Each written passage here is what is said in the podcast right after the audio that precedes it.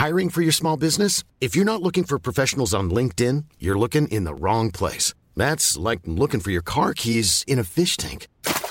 LinkedIn helps you hire professionals you can't find anywhere else, even those who aren't actively searching for a new job but might be open to the perfect role. In a given month, over 70% of LinkedIn users don't even visit other leading job sites. So start looking in the right place. With LinkedIn, you can hire professionals like a professional. Post your free job on linkedin.com/people slash people today. On va parler de Google I.O. avec euh, des choses plutôt étonnantes et enthousiasmantes. Et puis on a aussi toute une série de petites news avec des voitures électriques qui arrivent par la force des choses, des services de streaming bien français de chez Gaumont, Mhm. et puis euh, des lois qui sont peut-être un petit peu critiquables aux US et chez nous en Europe. Et c'est parti pour le rendez-vous tech.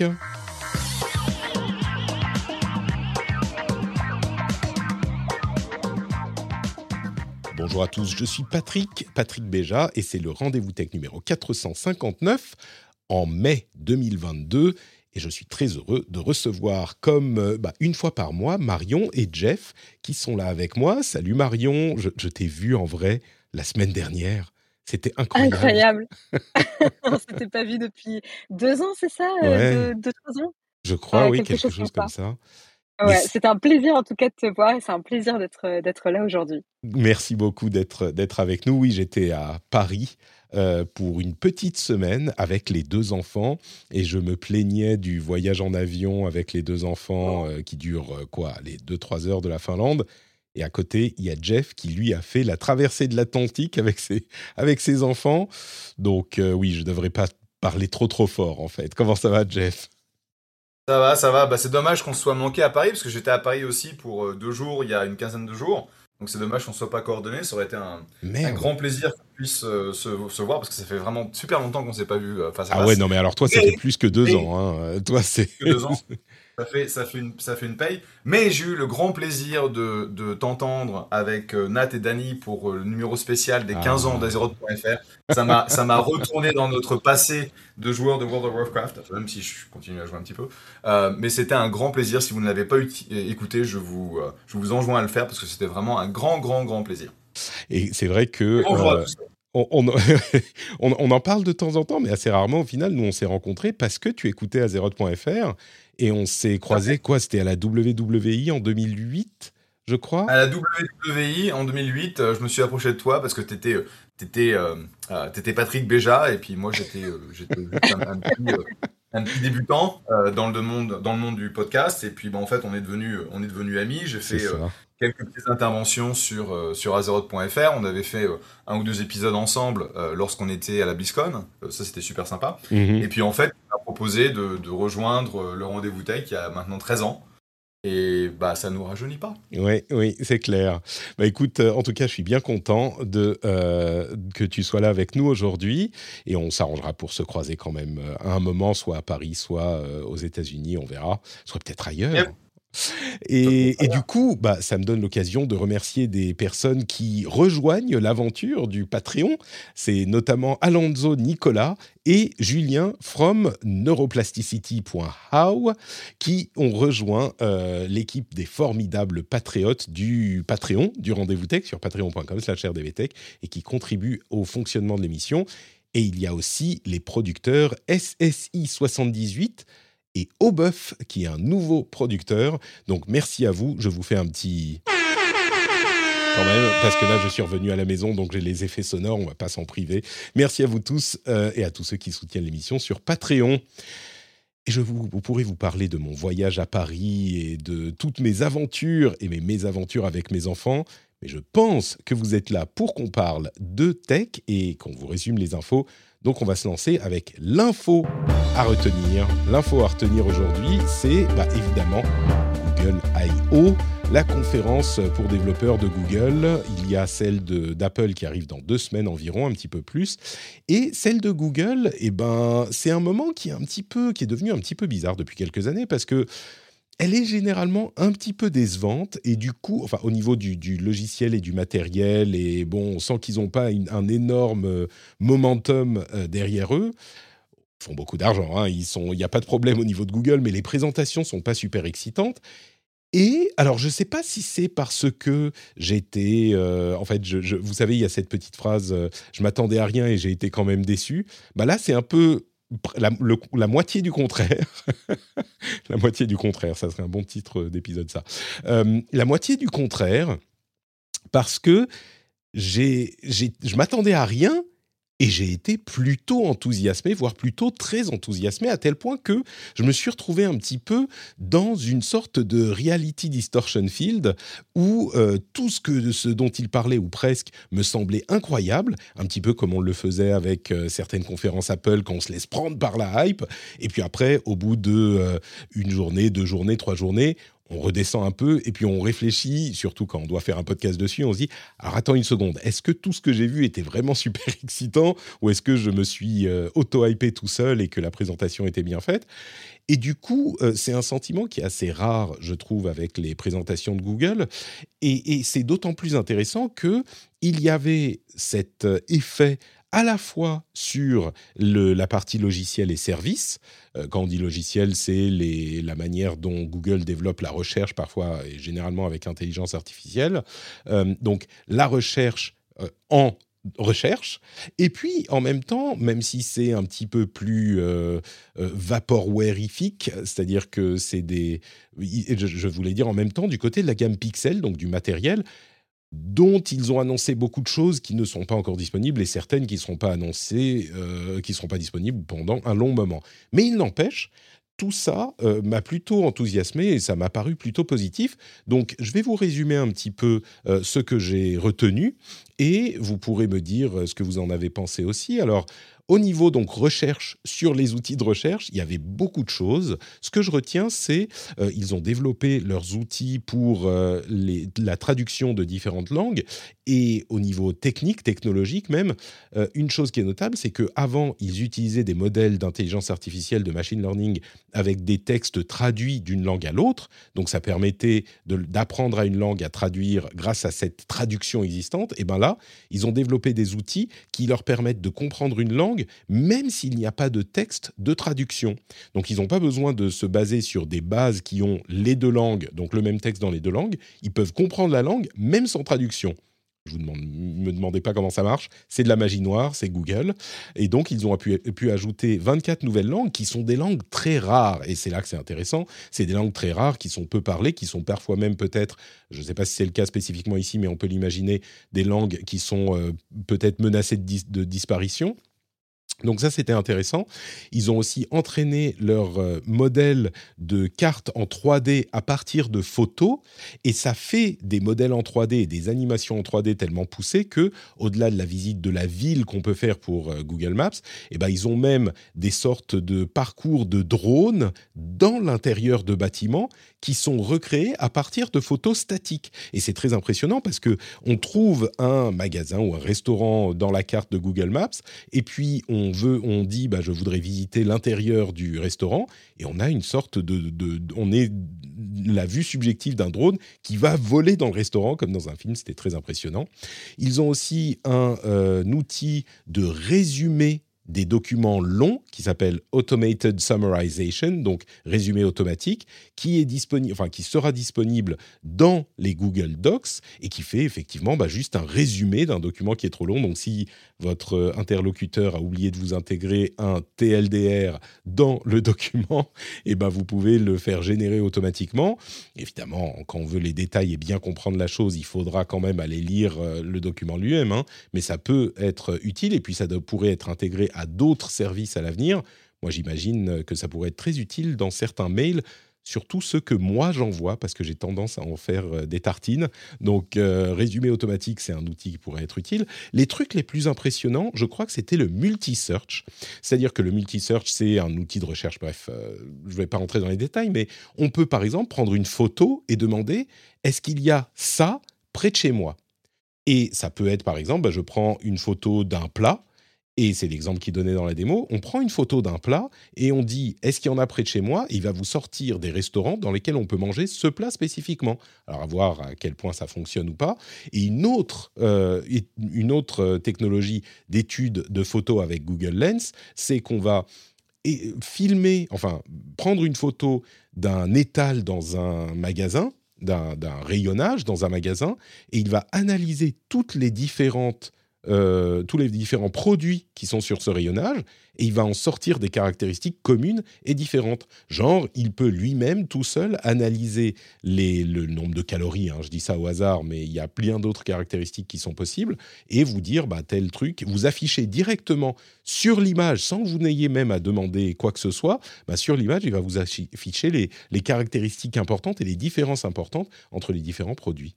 Ils ont aussi passé un bon moment sur le Monk Skin Tone Scale, qui est donc une échelle de ton de peau qu'ils utilisent maintenant, qui, a été développé par un chercheur hein, qui s'appelle Monk.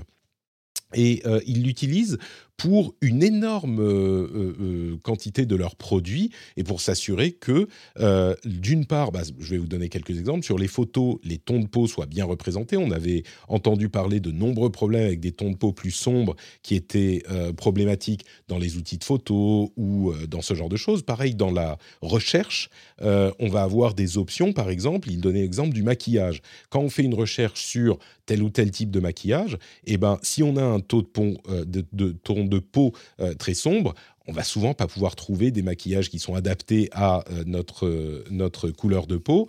Et ça, ça pourra devenir une option dans les recherches, notamment sur des recherches comme le maquillage.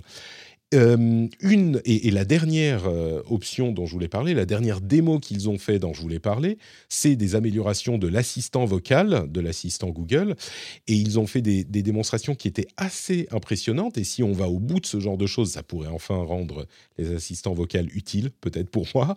Euh, elle comprend désormais un langage qui est beaucoup plus naturel.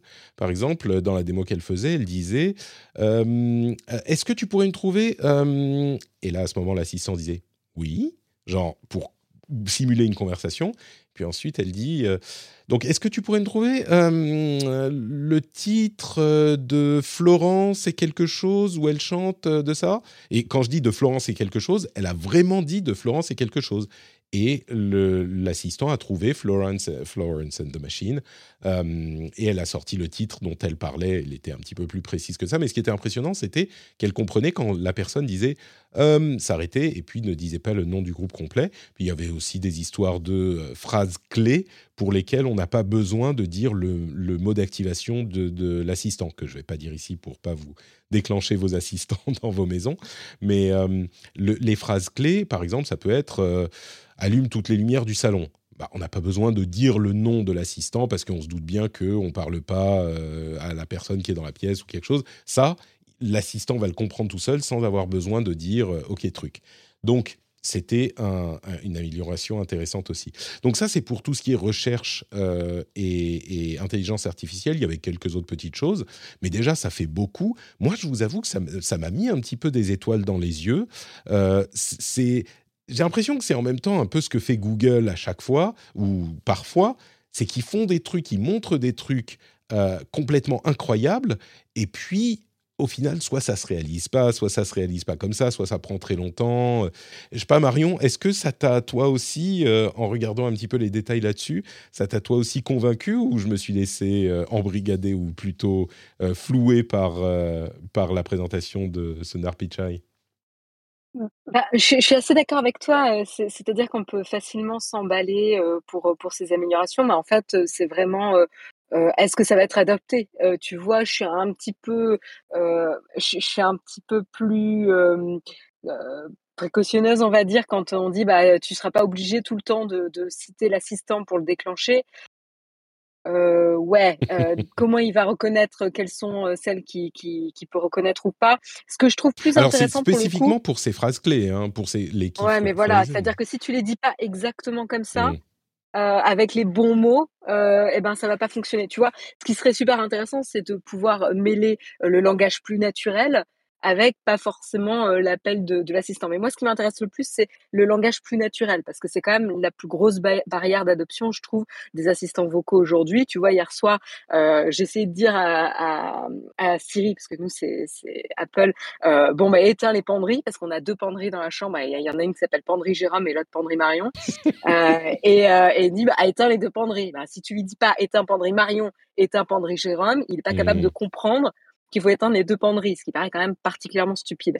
Mais euh, et tu vois, juste ça, pour moi, ça, ça serait vraiment au quotidien des petits des petites choses qui me simplifieraient, la vie et qui et où où j'aurais pas besoin de me dire dans la vraie vie: «C'est stupide l'assistant vocal», quoi. Ouais. C'est vrai que ça reste assez rigide quand même, ouais.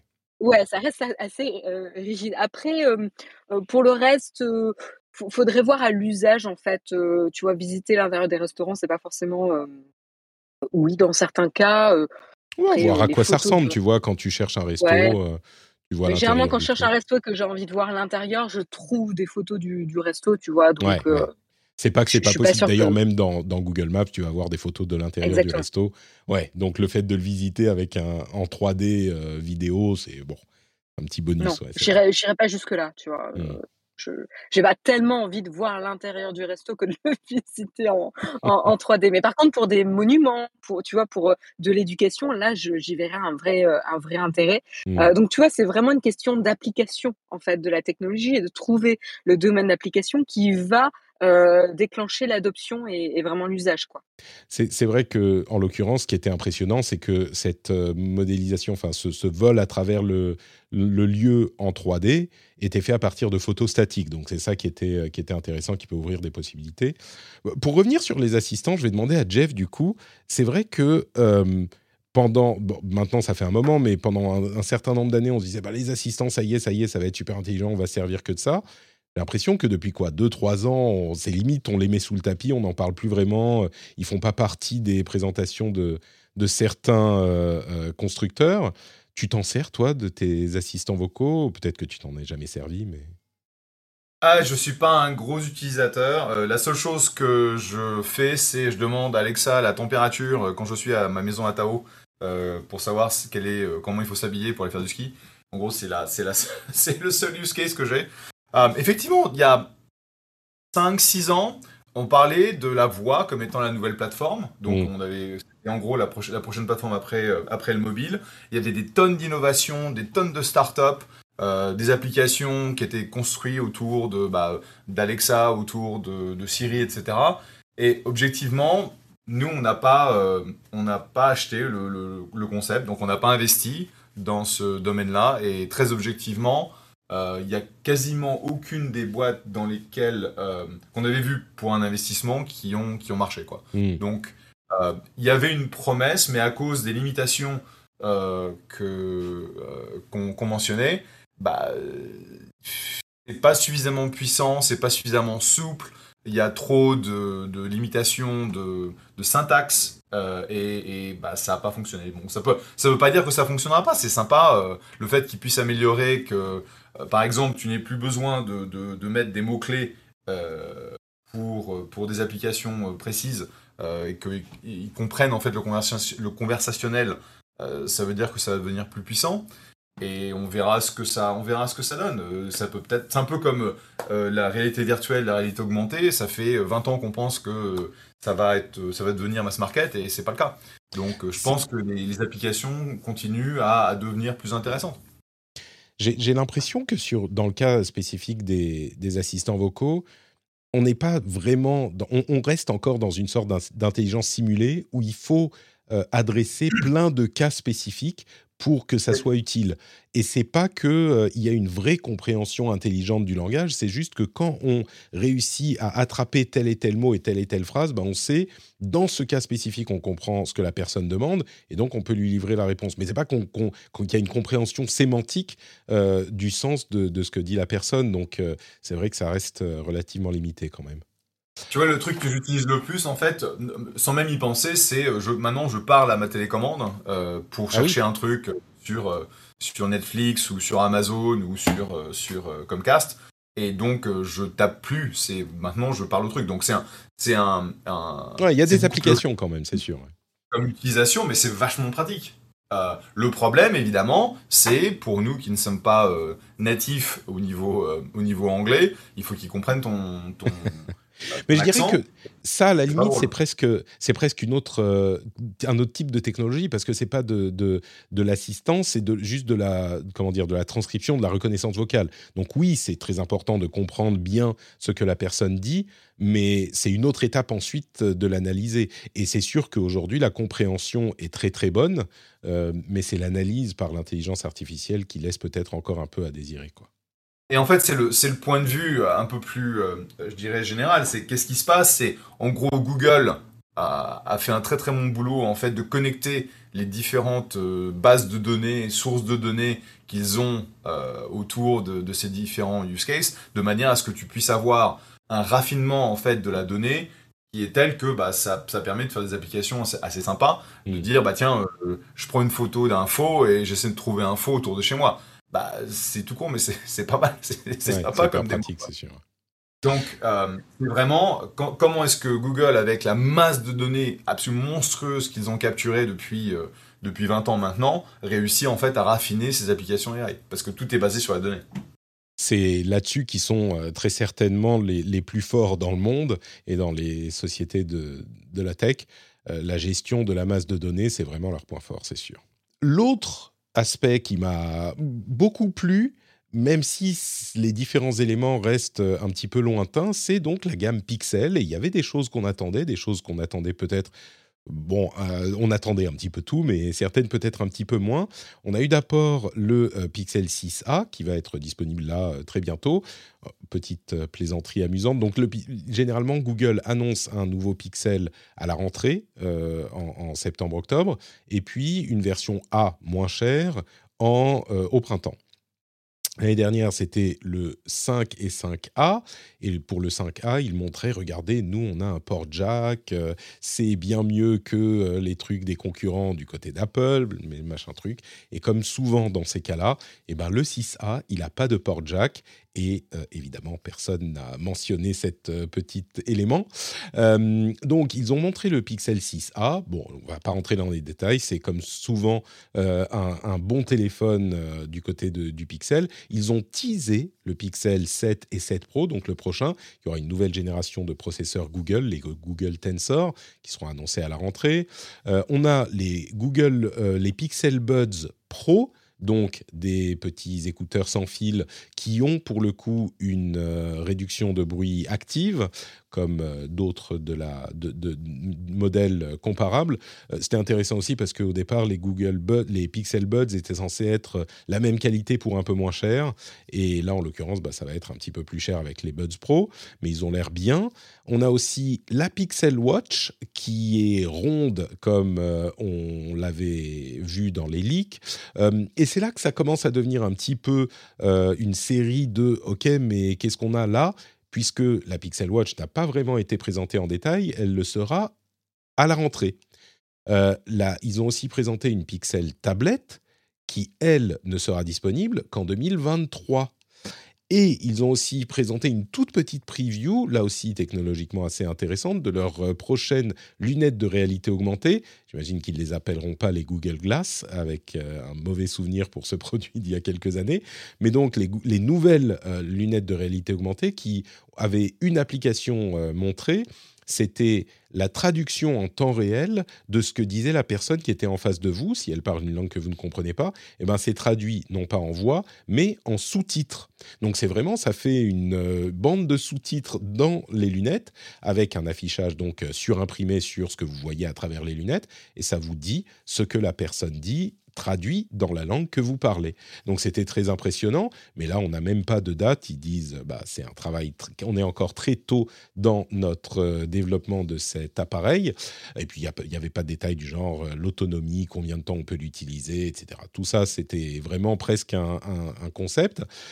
Mais là, donc là, vous pourriez vous dire, ok, mais donc euh, il n'y avait pas grand-chose à se mettre sous la dent. C'est vrai, mais avec cet ensemble de produits et Android 13, ils ont beaucoup insisté sur l'écosystème et l'écosystème des appareils Pixel et donc l'écosystème d'Android, c'est-à-dire un petit peu euh, à la suite d'Apple, il y a bah, le téléphone, la montre, les buds et les tablettes. Ils ont beaucoup parlé des tablettes et de l'adaptation de Android et de d'app, d'app Google et de partenaires aux grands écrans. Ce qui était vraiment le gros problème des tablettes sur Android, c'est qu'il n'y avait simplement pas d'app adaptée euh, à à, ce, type de format. On sait que depuis Android 12L, ils travaillent beaucoup sur les grands formats, pareil avec Android 13, mais là, on peut penser que vraiment, euh, ils tentent pour de bon d'en faire, euh, il voit la force de l'écosystème. Il parlait de comment tel appareil travaille avec tel autre, euh, comment on peut avoir l'utilisation qui passe de l'un à l'autre, comme c'est le cas un petit peu chez Apple.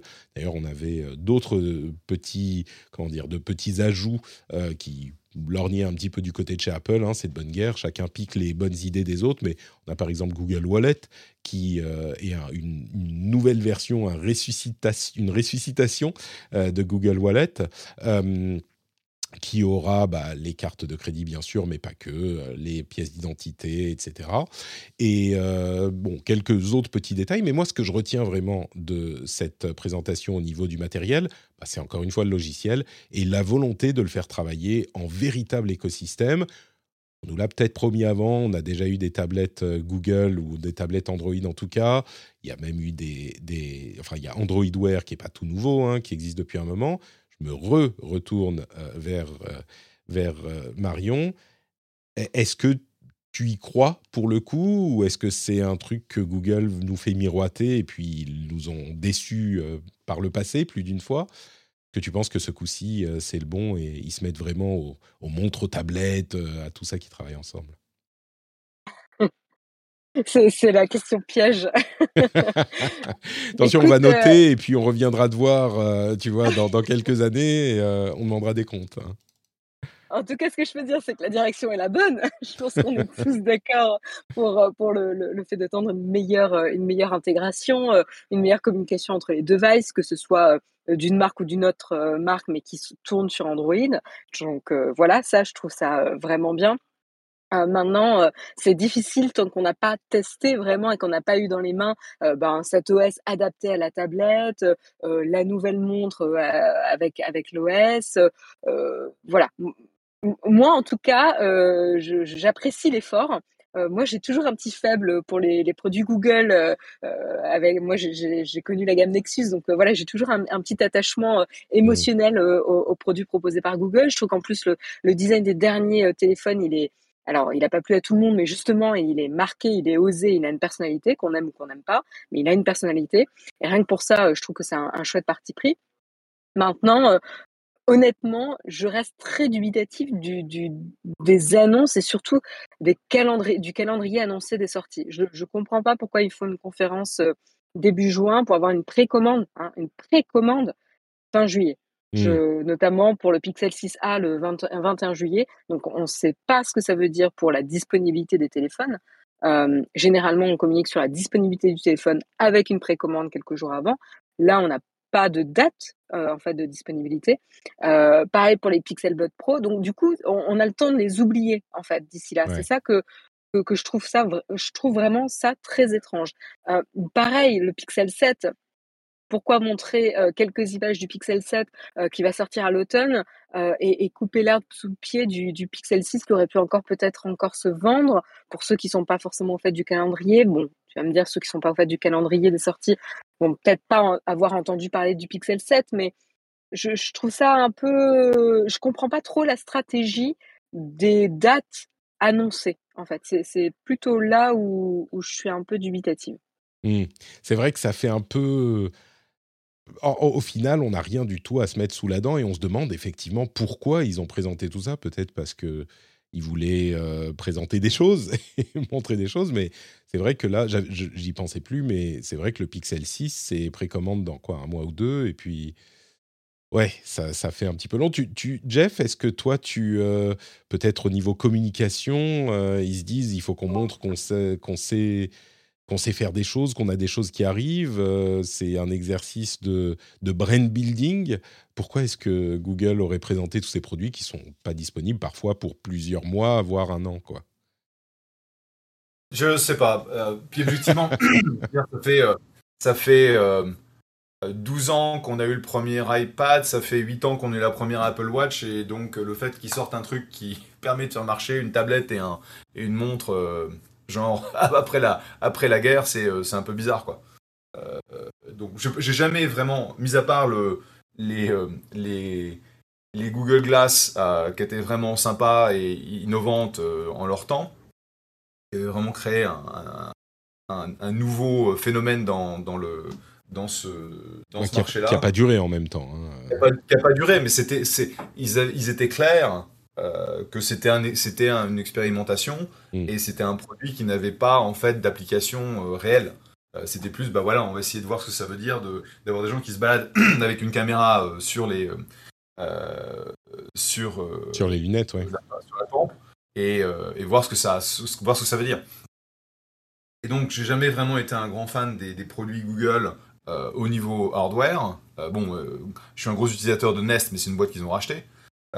et donc, je, je, je, fais même pas attention en fait à ce qui se passe du côté Pixel, du côté. non, mais ce qui est, ce qui, ce qui est notable là, à mon sens, c'est le fait que justement, il se, il se soit, il soit parti en retrait des tablettes, des montres, etc. Et que là, ils y reviennent en se disant, ok, il y a un marché, peut-être qu'on va, qu'on va s'y intéresser plus sérieusement. Tu vois, c'est ça qui, euh, qui, me, qui me frappe. Et euh, dans le cas du, de, la tablette et de la montre, c'est genre, si, si, on est là. Mais on est là, on vous le dit, mais vous pouvez rien toucher, vous avez rien là tout de suite. Alors la montre, elle arrive à l'automne, on imagine qu'elle sera, qu'elle bah, existera. Faut oublier quand même les, les, les énormes problèmes euh, qui existent aujourd'hui au niveau supply chain. et, même Google, même Apple en sont, euh, en sont, victimes. ouais. Le fait qu'ils te disent, bah voilà, c'est du. On, fait de la prévente parce qu'en gros, on ne sait pas quand est-ce qu'on va toucher les, les, les, trucs. Nous, on avait le cas, j'ai une, une, boîte euh, qui typiquement reçoit ses produits euh, à peu près un mois après avoir été shippé en, depuis la Chine, donc c'est un bateau, ça met un mois. Et ben en ce moment, ça met cinq mois. D'accord? Et, à la limite, euh, si tu payes pas plus que tu avais, euh, euh, contracté, tu vas pas avoir les trucs qui sont, qui sont mis sur le, sur le bateau. Donc aujourd'hui, c'est un tel bordel au niveau global que j'imagine qu'ils ont le même problème, ils savent pas trop quand est-ce que les disponibilités vont mmh. s'ouvrir. Peut-être qu'ils avaient prévu il y a un an quand ils ont commencé le processus de, de les avoir disponibles maintenant et qu'ils se mmh. rendent compte que bah, il y a des retards et du coup, bah, ils veulent en parler quand même. Mais, euh, et puis, c'est pas qu'ils ont mis l'occasion dans l'année d'en parler. Hein. Le, la Google, I.O., tous les yeux du monde sont sur Google, enfin du monde tech en tout cas. Donc oui, on peut imaginer que ça a été retardé à cause de... de Donc j'ai pas, pas d'infos pas d'infos en interne, mais si s'il y avait en fait euh, une, une incertitude sur les dates de livraison et donc ils voulaient effectivement lancer le truc, ils l'annoncent à Google I.O. parce que bah, c'est leur opportunité. Et après ils disent bah on va le lancer dans euh, quelques semaines et puis après ce sera disponible quelques semaines après. On, on espère. Ce serait pas complètement idiot ouais effectivement. Et, puis quant à leur euh, euh, revenu sur le, le, fait qu'ils reviennent sur le marché bah, effectivement c'est un énorme marché. Le problème c'est comment tu différencies. Est-ce que c'est une question de prix de fonctionnalité d'intégration? Peut-être que pour les gens qui sont tout Google ils ont ils offrent une, une intégration sympa. Bon, je veux dire, ça fait, ça fait, c'est un peu, pour moi, c'est plus personne fait vraiment attention à ça. Si jamais tu veux une montre, bah, t'en achètes une et tu, choisis celle qui est euh, fonctionnellement, euh, qui répond à tes besoins ou qui est dans ta gamme de prix. Et petite question, euh, Patrick, concernant la, Pixel Watch, puisque toi, tu es un utilisateur de, de l'Apple Watch. tu en penses quoi? Tu serais tenté? Tu aimes bien le design bah écoute, euh, alors au niveau du design très spécifiquement, moi je préfère une montre ronde à une montre euh, rectangulaire comme celle de l'Apple Watch. Je, trouve que le design n'est pas bon euh, sur l'Apple Watch. Enfin, je la trouve moche. Maintenant, la, la, Pixel Watch, on en connaît trop peu. Tu vois, on a vu très très peu de, choses dessus. Bon, de toute façon, je suis dans l'écosystème Apple, donc ça serait compliqué d'y intégrer une montre euh, Android. Euh, mais ils ont racheté, euh, ils ont racheté Fitbit, donc il y a de quoi faire au niveau santé. Le marché est relativement défini, même s'il n'est pas monolithique. On a des utilisations de l'Apple Watch qui sont assez éprouvées. On n'est plus à l'époque où Johnny Ive voulait en faire simplement un, un, outil de, de, fashion un petit peu ridicule. donc je pense que oui, pour l'écosystème Android, ça sera une alternative vraiment, enfin une proposition intéressante. Aujourd'hui, il y a Samsung qui réussit à faire vivre son écosystème avec tous les éléments dont on parle là. Euh, et puis, il y aura Google avec les pixels. Peut-être que ça inspirera d'autres constructeurs. Moi, je pense que c'est la voie pour Android pour euh, avoir un petit peu de croissance, de la même manière que ces accessoires de l'iPhone ont amené de la croissance à Apple. Bah là, ça peut amener aux constructeurs Android une sorte de, comment dire, de perspective pour vendre plus de trucs à leurs clients. Je pense que c'est l'idée. Mais moi, la Watch, euh, oui, c'est difficile à dire parce qu'on l'a pas vu en détail. Mais au niveau design, je la préfère largement. Enfin, je préfère les montres rondes, quoi. Montres carrées, je trouve ça un peu moche. Mais c'est vrai que c'est intéressant. on a l'impression que maintenant, pour, pour être pris au sérieux sur le marché, il faut obligatoirement avoir smartphone, écouteurs sans fil, montre connectée et tablette, quoi. Mmh. Bah oui, ces différents éléments qui, qui rendent des services, alors pas autant que le téléphone, mais qui rendent des services aux utilisateurs et euh, pour que ça marche vraiment, il faut que ça soit un écosystème. Des trucs tout bêtes, hein, mais euh, on a les écouteurs dans les oreilles, on utilise le téléphone, on écoute quelque chose sur le téléphone, on passe sur la tablette. Bah, il faut que le son commence à venir de la tablette. Sinon, c'est hyper pénible de devoir reconnecter, machin. Non, non, maintenant je suis là. Non, c'est, Et donc, l'écosystème est en fait une fonction de la multiplication des, appareils. quoi. Bon, bah écoutez, je pense qu'on a fait à peu près le tour de cette Google I.O. oui. La, fonctionnalité, si tu cherches la partie euh, plutôt santé, je dirais que euh, bah, euh, soit un Fitbit, soit un Whoop sont probablement des, des solutions plus intéressantes parce que les montres durent plus longtemps en termes de, batterie, tu n'as pas besoin de les, de les, charger tous les jours. Et puis maintenant, tu as plein de fonctionnalités qui sont quand même assez riches. Et donc en fonction, si, si c'est ce que tu recherches, hein, il une très bonne intégration au niveau du téléphone. Donc euh, c'est ce que, ce que tu recherches, j'imagine que tu iras chercher dans, dans ces, euh, ces fournisseurs spécialisés. Je sais pas, parce que moi, par exemple, j'ai acheté une euh, Apple Watch à ma maman, qui est plus toute jeune, et il y a plein de fonctionnalités. Et, disons que, bon, d'une part, c'est ce que je connais le mieux, et puis d'autre part, c'est pas que un truc de santé. Euh, elle me répond maintenant au téléphone quand je l'appelle sur sa watch, elle est toute contente. Euh, il y a des petites euh, fonctionnalités sympas avec les notifications, enfin tous les trucs en question, la détection de chute, ce genre de choses, qui est une, raison importante de, de mon achat. Et je ne sais pas si les autres appareils font ce genre de choses. Et à vrai dire, le fait que peut-être qu'ils le font, mais le fait que je le sache pas, je me dis bon bah je vais prendre euh, le truc que je connais et ça va être plus simple. C'est ça, c'est tout à fait logique parce que si tu veux, euh, euh, en gros, démerder ta maman parce qu'elle est coincée dans un truc, etc. Tu sauras exactement le faire. Ça. Et effectivement, un, Fitbit, le Whoop, je sais pas, mais le Fitbit fait tout ça. Mais la grosse différence, c'est que bah tu dois mettre ta, ta montre à charger tous les tous les soirs pour qu'elle soit chargée pour le lendemain, alors que euh, moi, j'utilise Fitbit pour euh, euh, regarder mon rythme circadien, comment est-ce que la qualité mm. de mon sommeil, ma, mon, oxygénisation pendant la nuit. Et tu ne peux le faire que si tu as la montre au poignet toute la nuit. Ça, c'est vrai. mais écoute, tu sais quoi? Depuis quelques, depuis deux, trois semaines maintenant, j'ai encore plus petit, et j'en parlais dans un épisode précédent, j'ai une bague.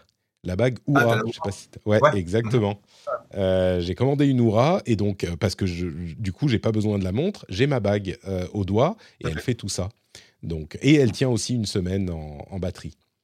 ça c'est la, c'est Madame Madame Clavier cette solution là effectivement. Elle est partie sur la bague. C'est ça. Donc maintenant, je veux dire, on, on, frise, voire on, on, explose les portes du ridicule parce que j'ai le téléphone, la montre, la bague, l'iPad. Euh, tu vois, quand on aura les lunettes aussi, ça sera. Enfin, on, commence à se cyber, cyborgifier. Euh, c'est, un petit peu ridicule. moi, j'en suis conscient. Hein. Et je suis déjà marié, donc j'ai pas besoin d'attirer une femme. Tu vois, c'est pas. Elle peut être un repoussoir, c'est pas, c'est pas trop grave. En plus, elle trouve ça marrant, donc ça va. Bah écoutez, comme je le disais, je pense qu'on a fait le tour du, euh, de la Google I.O. et on va donc continuer avec le reste de l'actu de la semaine.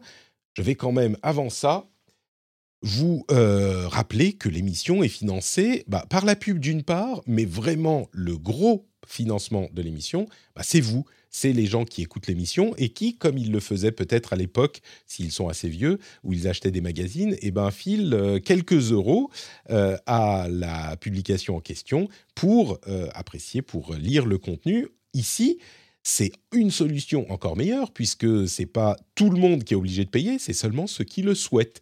Et si vous appréciez l'émission, peut-être que vous vous direz, bah moi je veux devenir un utilisateur euh, actif, un contributeur au rendez-vous tech. Et ça vous donnera plein de choses super cool, comme par exemple des contenus bonus, euh, des émissions sans pub, des timecodes pour aller au sujet qui vous intéresse le plus. Enfin bref, il y a que des avantages à devenir patriote. Euh, bon, non, c'est pas vrai. Il y a un des avantages, c'est que ça vous coûte un petit peu d'argent. C'est vrai. Donc ça, c'est peut-être un des avantages. Mais les avantages, c'est les contenus bonus et les euh, flux un petit peu améliorés. Et en plus, la fierté d'être quelqu'un, non pas de soutenir le rendez-vous tech spécifiquement, mais de soutenir un créateur que vous appréciez. Peut-être d'ailleurs qu'il y a d'autres créateurs sur Patreon que vous appréciez et qu'en créant votre compte sur patreon.com slash rdvtech, eh ben, ça vous donnera l'occasion peut-être de soutenir d'autres personnes. Et c'est une démarche qui me paraît euh, assez importante dans le monde dans lequel on vit aujourd'hui. Euh, sachez que la pub, euh, si on ne repose que sur ça, ça peut vraiment compliquer les choses. Et pour moi, c'est une force vraiment importante de pouvoir me reposer sur le soutien des auditeurs pour pouvoir ne pas faire n'importe quoi, justement. Donc un grand merci à tous ceux qui soutiennent le rendez-vous tech quand vous arrivez chez vous, les clés dans le bol, ça fait cling et vous dites cling, ah Patrick, patreon.com slash rdvtech. Merci à vous tous et à vous toutes. Many of us have those stubborn pounds that seem impossible to lose, no matter how good we eat or how hard we work out. My solution is PlushCare. PlushCare is a leading telehealth provider with doctors who are there for you day and night to partner with you in your weight loss journey. They can prescribe FDA-approved weight loss medications like Wagovi and Zepbound for those who qualify. Plus, they accept most insurance plans. To get started, visit plushcare.com slash weight loss. That's plushcare.com slash weight loss. Hiring for your small business? If you're not looking for professionals on LinkedIn, you're looking in the wrong place. That's like looking for your car keys in a fish tank. LinkedIn helps you hire professionals you can't find anywhere else, even those who aren't actively searching for a new job but might be open to the perfect role. In a given month, over 70% of LinkedIn users don't even visit other leading job sites. So start looking in the right place. With LinkedIn, you can hire professionals like a professional. Post your free job on linkedin.com slash people today. Alors, le reste de l'actu, on y va. Et j'ai presque envie de dire malheureusement, euh, on est bien obligé de reparler d'Elon Musk un petit peu. Et je, je voulais, généralement, je les mets en fin d'émission. Hein. Elon Musk, Bitcoin, tout ça, euh, ça commence à bien faire. Il faut en parler parce que c'est important. Je vous avoue que ça me saoule un peu, mais il faut le faire. Et aujourd'hui, comme on a Jeff avec nous, euh, je me suis dit qu'on allait parler de ça là, juste maintenant, début du reste de l'actu. Puis on aura plein de news supplémentaires. Euh, si vous êtes patriote, vous pouvez aller aux news d'après euh, avec le timecode. Mais, Elon Musk euh, fait encore des siennes. Et il a, alors, il y a eu des tonnes de choses qui se sont passées avec son rachat de Twitter. La dernière en date, c'est qu'il a tweeté que le deal était on hold, donc il est euh, en pause, le deal de rachat, parce qu'il veut avoir plus d'informations sur le taux de bots qu'il y a sur Twitter, suite aux informations qu'ils ont publiées légalement, etc. Alors, c'est horripilant parce que, euh, d'une part, il peut pas mettre le deal en, on hold, il peut pas mettre en pause. Enfin, il a un accord. Il a dit je vais acheter Twitter, euh, je réunis l'argent, j'achète Twitter. Ou alors il y a des causes. Enfin, si on ne fait pas le deal, celui qui le casse doit payer un milliard à l'autre partie. Donc, euh, bon, c'est pas on hold. Et en plus, euh, c'est très certainement illégal au niveau de la SEC, la Securities and Exchange Commission. Il n'a pas le droit de euh, dire ce genre de choses parce que ça peut avoir une influence sur le cours. Et d'ailleurs, ça a eu une influence sur le cours de l'action. Enfin, tout un tas de trucs. J'ai entendu des gens décrire Elon Musk comme une sorte de, vous savez, le copain abusif qui est, c'est une situation complètement intenable et continue à être insupportable et à causer de la détresse à la personne. et puis il continue, enfin il s'en fout, il s'en fout des lois, il s'en fout des règles, il, fait ce qu'il veut. du coup, Jeff, bon, nous, ça fait maintenant des semaines et des semaines qu'on parle de cette histoire. Je crois même qu'on avait parlé il y a un mois avec toi. Euh, qu'est-ce que, comment tu le vois le truc? Personne ne sait si ça va se faire ou pas. Là, on ne sait plus rien. Quoi. Plus personne ne comprend rien. Comment tu, tu, tu le vois ces, derniers, euh, ces dernières semaines et ces derniers développements là avec Musk?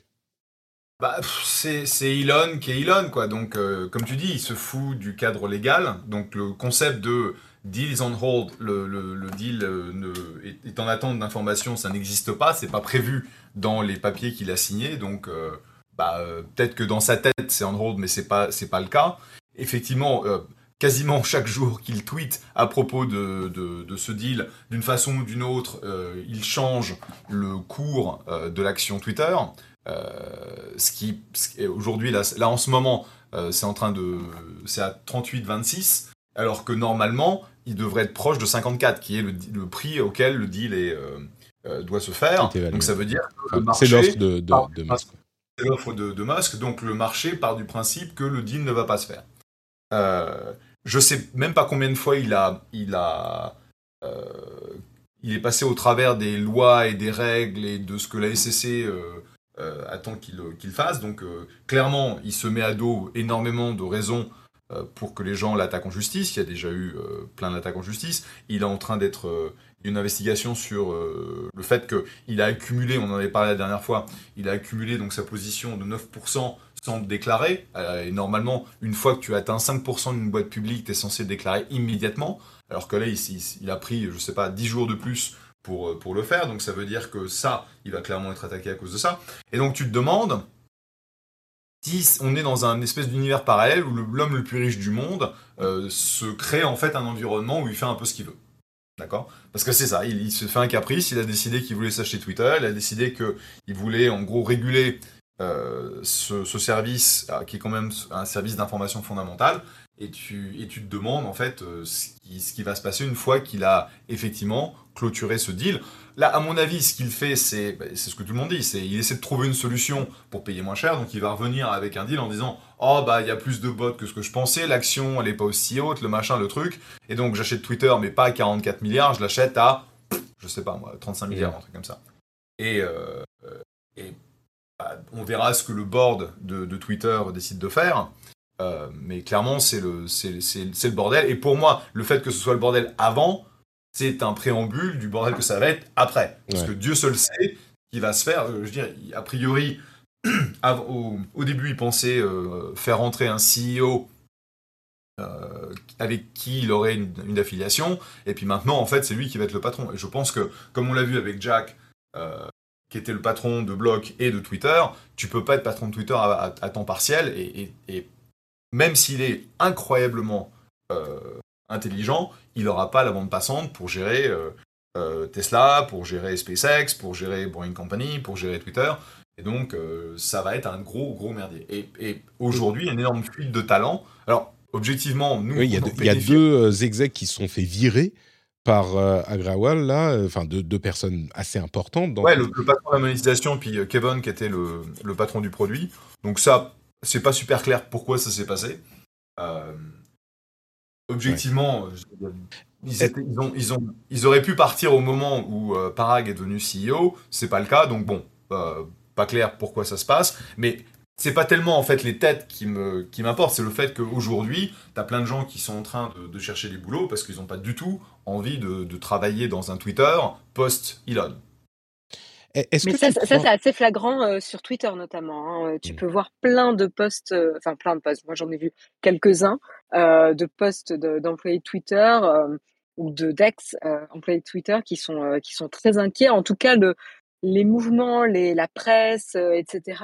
c'est c'est c'est étrange parce qu'en fait, il fait fuir, il fait fuir l'équipe là. Alors soit il se dit ils sont tous nuls, je m'en fous, je vais réembaucher mon équipe, euh, soit euh, il, ne se rend pas compte de l'impact de ces mots sur le moral de, l'équipe. C'est un petit peu étrange. J'ai du mal à suivre aussi ici. C'est en fait, euh, est-ce qu'il va racheter une coquille vide? Est-ce qu'il veut juste acheter la tech et mettre d'autres personnes qui n'ont aucune connaissance du produit pour, pour le reprendre, ce qui est quand même assez compliqué? C'est un petit peu bah, étrange. le truc, euh, je, pense qu'il s'en fout de qui est. Euh, euh, enfin, il fait, il fait, ah, il en fait qu'à sa tête. Il a insulté des, responsables. Il a envoyé ses armées de, trolls également. mais le truc, c'est que si ce qui compte dans Twitter, c'est le fait qu'ils sont déjà établis et que la plateforme est déjà ce qu'elle est et qu'elle est utilisée pour ce qu'elle est, c'est hyper difficile de passer à une autre plateforme. Donc, s'il était possible, ce qu'il rachète, c'est le nom et le, la comment dire, la notoriété, l'utilisation de Twitter. Sinon, il aurait pu euh, commencer un autre réseau lui-même. Il peut pas faire ça s'il veut un truc qui. Oui, mais pour maintenir, Twitter. Pour, maintenir Twitter, tu as quand même besoin d'une équipe qui a ah, bah, la connaissance euh, de, Twitter. Donc, tu n'as pas envie non plus que toute l'équipe se barre. C'est sûr, c'est sûr. Je crois qu'il réfléchit pas si loin. Enfin, on n'en sait rien. Qui sait ce qui est dans la tête de, d'Elon Musk euh. J'ai une autre question. Est-ce que euh, l'action Tesla s'est quand même cassée la gueule? Euh, Elle a perdu genre 30% ces dernières semaines, ces derniers mois. alors, elle était très très haute, donc c'est peut-être pas si surprenant que ça, mais il y a quand même clairement une préoccupation de, de, ce qu'est en train de faire Elon Musk. Est-ce que ça pourrait être une raison pour qu'il euh, annule son, deal, même peut-être à la limite en payant son milliard, et qu'il euh, se reconcentre sur Tesla Ou est-ce que là, c'est trop tard, il est trop engagé? Enfin, on n'en sait rien, mais... Bah, de toute façon, il est, trop engagé. Euh, de toute façon, si jamais il, ne, il, décide de ne pas clore le deal, il va payer son milliard. Et puis voilà, puis de toute façon, il ne le paiera pas le milliard. Il va trouver des solutions, il va trouver des raisons pour ne pas le payer. Ça va être une, ça va rentrer en procès, ça va durer 5 ans, etc., etc. Je veux dire, c'est, faut, faut euh, c'est pas parce que tu as promis que tu vas payer un milliard quand Elon Musk que tu vas payer un milliard.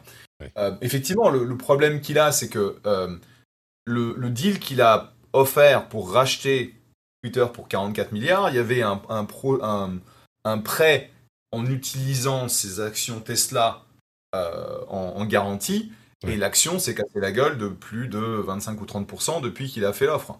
Et donc ça veut dire que le montant de, de stock Tesla qu'il doit mettre dans la balance est beaucoup plus important, et il doit se dire, merde, c'est quand même une grosse partie de mes stocks, et donc un margin call, comme on appelle dans, dans le, dans le métier, quand tu dis, bah voilà, euh, je mets en place euh, un, prêt avec mes, mes, stocks en collatéral et puis les stocks se cassent mm. la gueule, donc ça veut dire qu'il faut que j'en mette de plus en plus à disposition.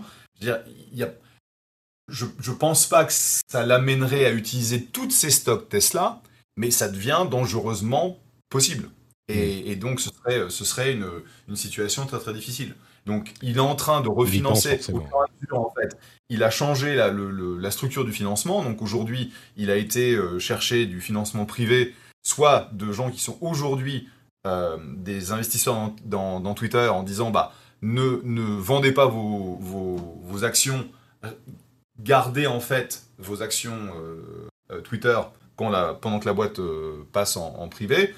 Et puis, euh, il y a plein de boîtes de, de, VC qui ont dit, bah voilà, je vais acheter un milliard ici, un milliard. Mais bon, le problème, c'est qu'il vous arrive à 44 milliards. Et donc, il est en train de, changer sa composition, en fait, des 44 milliards, de manière à ne pas avoir à utiliser ce stock Tesla euh, de, de, façon aussi importante. Bon, bah écoutez, on continuera à en parler, j'en suis sûr. Euh, un autre truc que je voulais évoquer euh, aussi, avant que tu nous quittes, euh, Jeff, c'est cette histoire de... Alors, on, parlait la semaine dernière de, des bitcoins qui sont cassés la gueule. Ils sont d'ailleurs passés sous la barre symbolique des 30 000. Ils sont descendus à 26 000 dollars le bitcoin. ce qui était, c'était vraiment la plus... Il y avait beaucoup de gens qui pensaient 30 000, c'est le plus bas et ça descendra pas plus bas. Mais bon, bref, on va pas reparler de bitcoin. Moi, ce dont je voudrais parler, c'est euh, les stablecoins. Et les stablecoins, vous vous souvenez peut-être, si vous écoutez l'émission, c'est un type de token, un type de crypto-monnaie spécifique qui est censé être indexé sur la valeur de quelque chose de stable, que ce soit une autre monnaie réelle euh, ou alors une valeur comme on peut imaginer de la valeur de l'or, etc. Et il y a euh, une stablecoin, un stablecoin euh, qui s'appelle, alors c'est un ensemble, c'est Terra, Luna, il y a un token, il y a un stablecoin, il y a des, un ensemble, un écosystème qui est censé, on est censé acheter, pouvoir acheter un Terra qui est l'équivalent de 1 dollar. Et le système pour garder euh, indexé le Terra au dollar était censé être, alors algorithmique, mais était censé euh, tenir. Et il se trouve que euh, depuis une semaine environ, au moment où on a enregistré la dernière émission, eh ben, le Terra s'est cassé la gueule. D'abord, il est un petit peu descendu en dessous du dollar, à 90, 90 cents, puis il a continué, il a continué. Aujourd'hui, il est à zéro 0 cent, il vaut plus rien.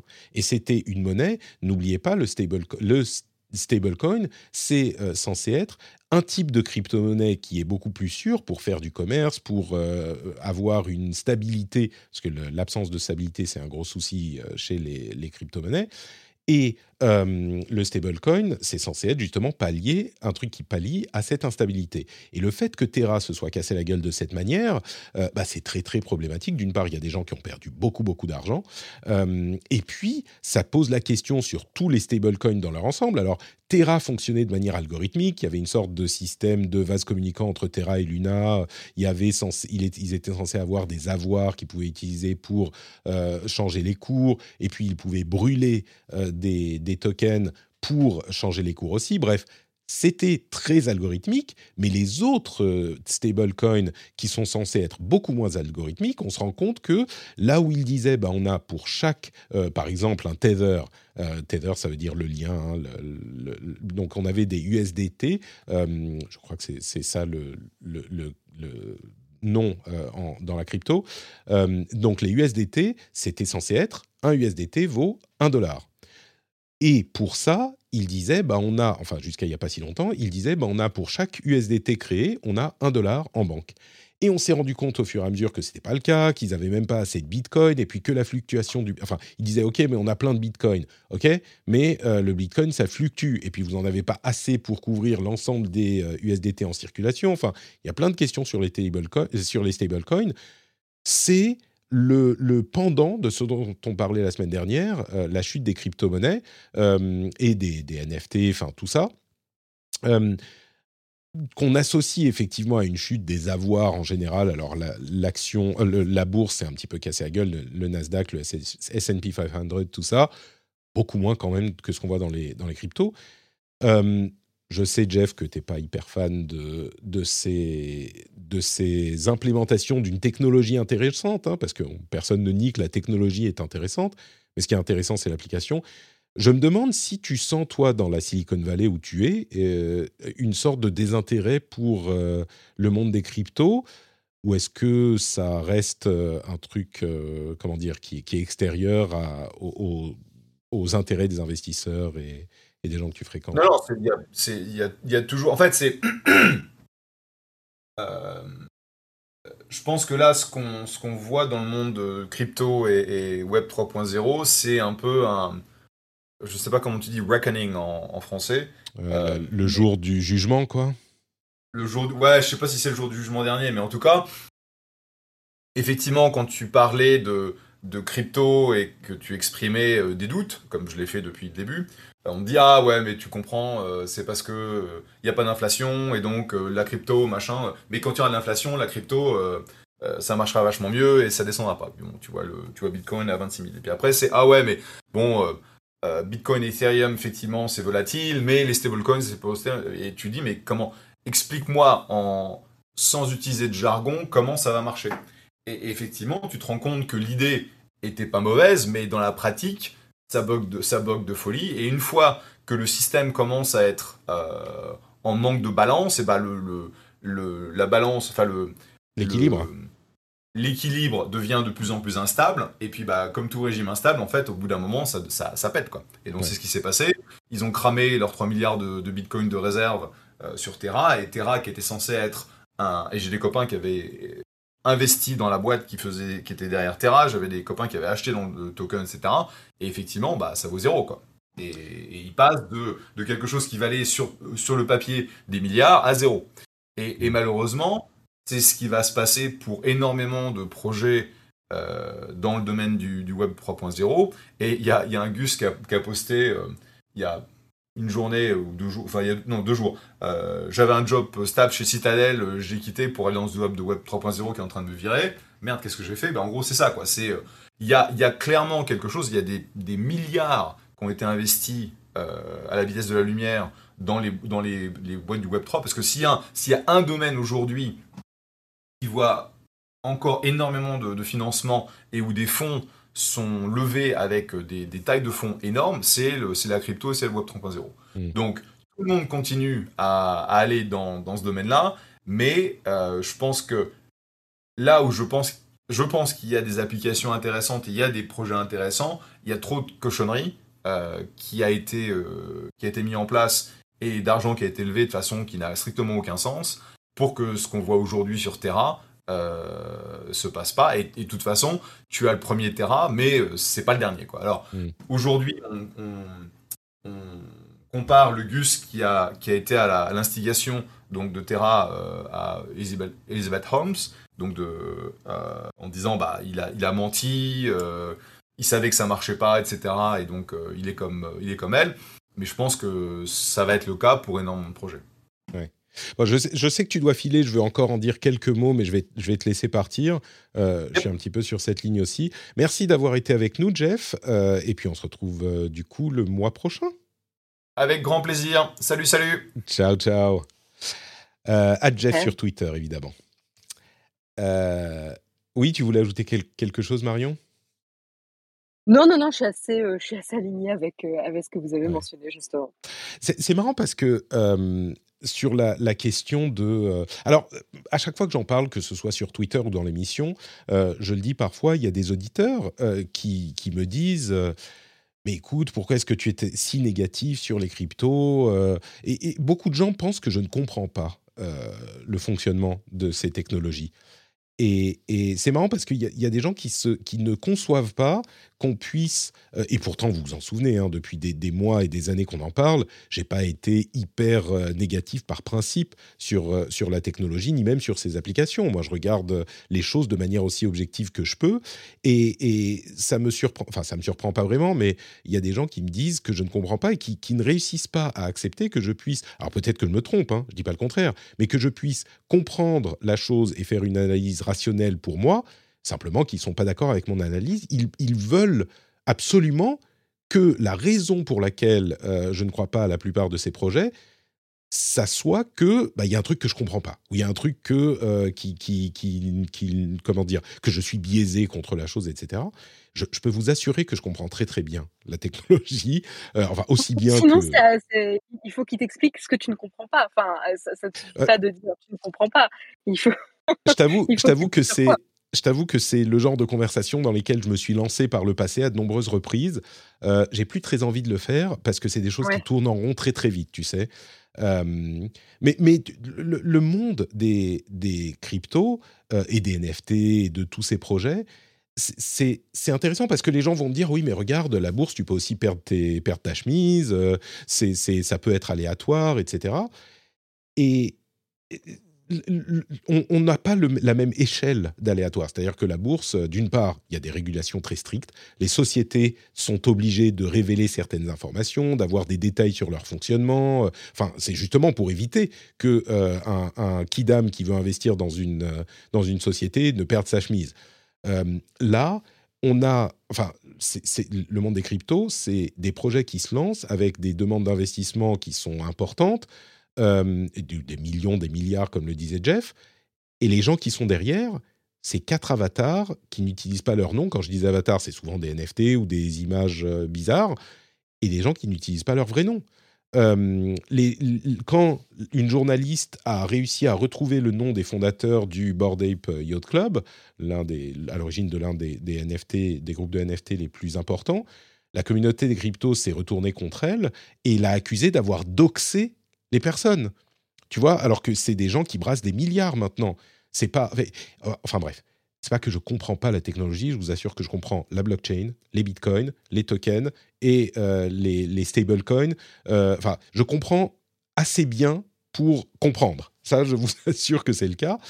Et, et, du coup, enfin, certains disaient sur, me, répondaient sur Twitter, tu sais, les gens qui perdent leur argent, c'est parce qu'ils sont cons, tu vois, ils ont perdu de l'argent. Enfin, c'est pas non, pas tout à fait. Les gens disent euh, il faut que tu investisses de l'argent que tu peux perdre, de l'argent qui n'est pas essentiel pour toi. Et d'une part, bah, c'est pas comme ça que ça marche, tout le monde fait pas ça. Euh, et puis d'autre part, c'est trop facile de dire ça. Euh, encore une fois, le monde de, de, la bourse est régulé pour que c'est pas parce que c'est de l'argent dont tu n'as pas besoin demain pour payer tes pattes que on peut t'arnaquer avec quoi. Et en l'occurrence, oui, la technologie peut être intéressante. Oui, je, me, je, me, je discutais notamment avec, euh, je crois que c'était Léo Duff sur Twitter, il me disait, mais je, la négativité sur les cryptos, moi, ça m'intéresse pas. Moi, je regarde la technologie. On peut pas regarder juste la technologie. Il faut regarder son application. Euh, sinon, enfin, la technologie c'est ça qui est plus intéressant, même. C'est plus qu'intéressant pour moi, c'est essentiel. Il me disait, il, il, donnait l'exemple des, des, euh, des, des AirPods. Ils disaient, regarde, les AirPods, euh, les, utilisateurs, euh, enfin, il y, avait beaucoup de critiques qui disaient que ça ne servirait à rien et aujourd'hui, tout le monde les utilise. Effectivement, et à vrai dire, moi, le jour où je les ai eus dans les oreilles, j'ai commencé à devenir une sorte de, comment dire, d'évangéliste pour les AirPods. J'ai compris à quel point c'était bien mais c'est parce que c'est l'utilisation qui est intéressante. La technologie en elle-même, on s'en fout, le, wireless, enfin on s'en fout. Non, c'est ce qui rend le truc possible, mais c'est son application qui est intéressante, c'est son application qu'il faut étudier. En l'occurrence, euh, sinon on fait de la recherche fondamentale, c'est pas c'est pas ce qu'on fait. Quand on est prescripteur sur Internet, sur YouTube, en podcast, etc., il faut, on a un minimum de responsabilité de voir, de comprendre, en plus de la technologie elle-même, euh, de comprendre son application. À mon sens, hein, je, pense que c'est important. En l'occurrence, Bref, tout ça pour dire, oui, je comprends la technologie, je vous rassure. c'est frustrant, tu sais, parce qu'on on, on est à, dans un domaine qui est peut-être comparable à celui qu'on avait euh, avec euh, Apple et Microsoft, et puis Apple et, Google, qui, est un petit peu, qui a un petit peu disparu euh, dans, ces, dans ces deux dualités-là mais dans un domaine où c'est, ben, il faut y croire. quoi. Et si tu n'y crois pas, tu fais partie de l'autre camp et on ne peut pas te, te, faire confiance, ou c'est l'omerta, ou c'est... Tu vois, et, et, et effectivement... Il y, y, a toujours eu, il y, a toujours eu un certain clivage hein, quand même euh, pour ces, ces, ces, zones ou ces sujets qui sont très émergents. Euh, il y aura toujours une partie de la population qui n'y croit pas et une autre partie qui y croit et qui sont très très passionnés. Et même à l'époque de l'arrivée des premiers ordinateurs, euh, c'était voilà, euh, il y avait ça aussi. Enfin, j'y étais pas, hein, pour, je, précise quand même, j'y étais pas, euh, mais j'imagine. J'ai vu des, ah, tu reportages, mais le, truc, c'est que on se, on se, on présente les crypto-monnaies comme et, et là, je me fais un petit peu euh, l'avocat du diable parce que je, je, continue à penser que technologiquement, c'est incroyable. Mathématiquement, la blockchain, c'est incroyable. Les crypto-monnaies, c'est quelque chose d'hyper intéressant. Enfin, vraiment, il y a des, des choses à, à admirer là-dedans. Mais quand on parle de tout l'écosystème qui s'est construit autour, on ne peut pas comparer ça à l'émergence de technologies comme euh, les ordinateurs ou comme les AirPods ou comme ces choses-là, ou même comparer l'univers des crypto-monnaies, cet euh, écosystème-là, à la bourse. La bourse, c'est des sociétés réelles qui ont des produits, des employés, des revenus, des gens qui payent, tu vois, pour, euh, pour utiliser les services, ou non. Mais on comprend quel est le service pour lequel on demande de payer. En l'occurrence, bon, enfin, je vais, je vais encore m'attirer les foudres des, des convertis, mais euh, en l'occurrence, c'est n'est pas le cas. Et on va me dire, ah oui, mais il y a les projets, euh, les projets qui sont des trucs d'arnaque, mais il y en a plein qui sont solides. Bah oui et non. Enfin, si on fait la proportion, il y a quand même euh, une énorme partie de cette hype autour de, des crypto-monnaies et des NFT et, des, de la blockchain.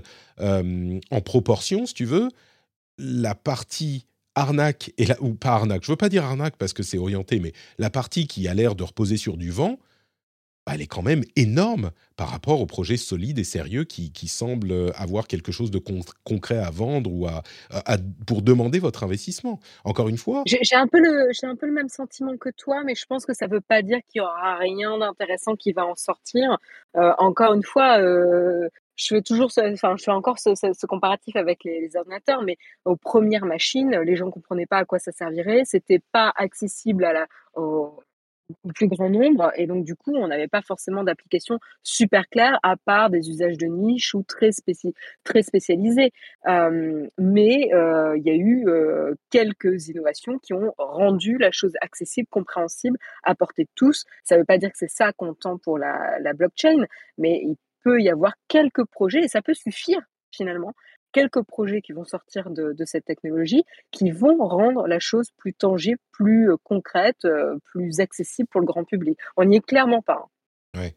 Mais je crois que je comprends ta comparaison, mais celle que je ferais moi en, retour, c'est qu'il y a d'un côté la technologie, enfin l'émergence de, la micro-informatique, euh, on va dire dans les années début 80, fin, fin 70, début 80, qui est peut-être un truc qui deviendra quelque chose.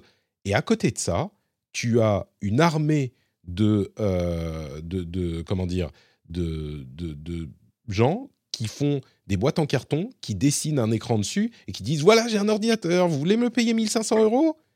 Tu vois, c'est ça l'équivalent. Et, et, on a autour de la crypto-monnaie la partie euh, boîte en carton avec un dessin d'ordinateur dessus qui est devenue euh, 100 fois la taille de la technologie intéressante des micro-ordinateurs qui est à côté. Et donc, oui, peut-être qu'effectivement, à un moment, euh, la vraie technologie sur laquelle toute la vapeur d'eau est basée, bah, ça donnera quelque chose. Mais il n'empêche qu'il est difficile de dire à tous ceux qui sont en train d'investir et cette économie euh, monumentale qu'est la finance décentralisée, de dire la juger dans l'ensemble et dire ah oui mais vous vous qui n'y croyez pas c'est parce que vous comprenez pas ou c'est parce que vous n'y croyez pas mais regardez la technologie est solide ok pour euh, je sais pas 0,5% de ce qui est en train de constituer cette euh, cette, euh, cette, industrie. Et c'est très enfin, je vais pas dire malhonnête là encore mais c'est très disingenuous. Je sais pas comment on peut dire en, français, on ne veut pas voir la réalité de cette industrie quand on présente les choses comme ça. Parce que la réalité de ce qui se passe maintenant, c'est qu'il y a une énorme partie de... C'est que on, peut dire que la, la, technologie solide représente une partie négligeable de ce qui s'échange aujourd'hui au niveau financier.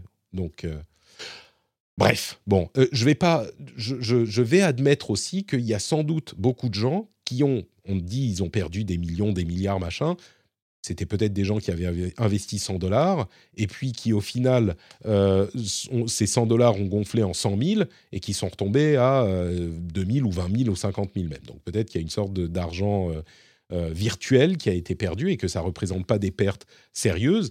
Il ne faut pas oublier non plus que cet argent, cette valeur euh, générale est alimentée par des gens qui continuent à rajouter de l'argent. Donc il y a bien des gens qui ont perdu beaucoup d'argent dans toute cette histoire. C'est pas que de l'argent. Euh, tu, sais, ce qu'on te dit aussi, c'est if you don't sell, you haven't lost anything. Tu sais, si tu vends pas, bah t'as pas encore vendu, ça reste virtuel.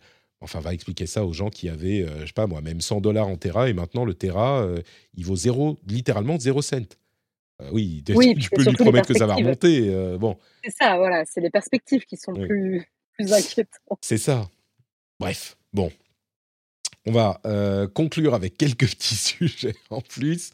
Euh, j'ai découvert que l'Union européenne était en train de, euh, de, de, comment dire d'interdire la vente de véhicules thermiques en 2035.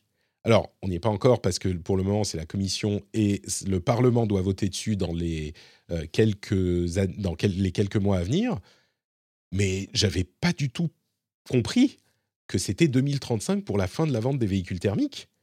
Donc, euh, je comprends pourquoi Tesla vaut beaucoup d'argent. ah oui, oui, euh, là, c'est une course contre la montre, hein, de toute façon, pour chaque constructeur. Hein. Il est temps. Et c'est bien, ça, motive, tu vois, tout à coup, euh, quand tu es Peugeot, Citroën, ou je sais pas moi, Ford, ou non, pas, enfin, Ford, c'est pas, pas européen, mais oui, 2035, ça va arriver vite, hein, donc euh, tu as intérêt à t'y mettre. Ouais, complètement. Et du coup, ça justifie aussi de, euh, dans leur, euh, dans leur plan, de dire bon bah là, il faut investir dans la recherche et le développement sur ce sujet, sinon on n'existe plus demain, quoi. C'est marrant à quel point les, les Américains ont une vision tellement différente de la contrainte par, la, par le gouvernement et, à chaque fois qu'on parle de choses comme ça, parce qu'il y a d'autres sujets qui, ont, qui, qui, sont un petit peu connexes à, ça. par exemple, il semblerait qu'Apple soit en train de tester des téléphones avec port USB-C au lieu du Lightning, et possiblement pour les sortir en 2023, 2024 pour se conformer aux lois européennes. Et la réaction immédiate des Américains, c'est ah mais tu te rends pas compte, si on fait ça, ça veut dire que du coup, le gouvernement doit un peu imposer des trucs euh, technologiquement et donc ça peut avoir un effet néfaste, machin. Et enfin, je sais pas, moi, je suis, par principe pour que le gouvernement décide de comment on fait fonctionner Apple.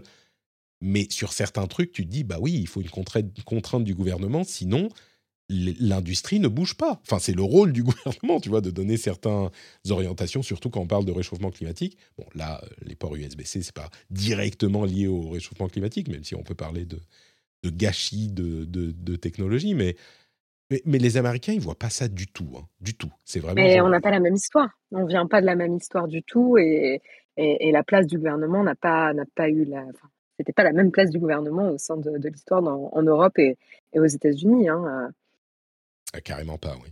Carrément pas. Ça a, façonné, euh, ça a façonné leur rapport. Hein, c'est très intéressant dans le Phileas Club. Moi, j'en parlais beaucoup avec certaines personnes et c'est intéressant de voir à quel point euh, la méfiance du gouvernement a des, racines historiques et, de quelle manière ça se justifie, mais aussi quels excès ça amène euh, aujourd'hui. Parce que même les gens de gauche aux, aux États-Unis, qui sont pour une bonne partie, on va dire, plutôt équivalents au centre ici en Europe, eh ben, quand tu leur dis ah euh, l'Union européenne a décidé qu'il faut faire comme ça ou le gouvernement réfléchit à faire ceci, immédiatement c'est genre ouf attends je suis pas sûr le gouvernement ne devrait, pas se mêler de ceci et de cela même quand il y a un besoin hyper clair que tu vois le, prof signe la fin de la récré de la récré. Et même les gens qui sont à gauche aux États-Unis ils sont une, je sais pas c'est comme si tu disais en France euh, oui il faudrait qu'on euh, touche au fromage tu vois là c'est juste oula, attends, non, c'est pas possible.